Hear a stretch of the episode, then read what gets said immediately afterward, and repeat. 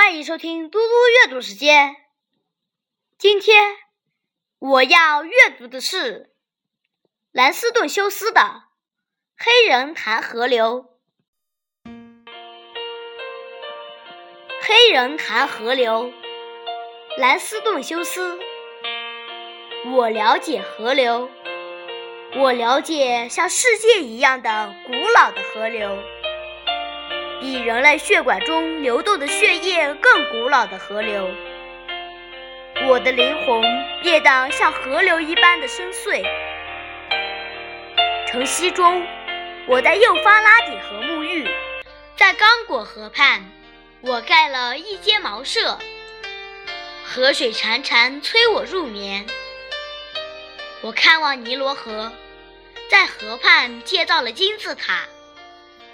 当林肯去新奥尔良时，我听到密西西比河的歌声。我瞧见他那浑浊的胸膛在夕阳下闪耀的金光。我了解河流，古老的黝黑的河流。我的灵魂变得像河流一般深邃。谢谢大家，明天见。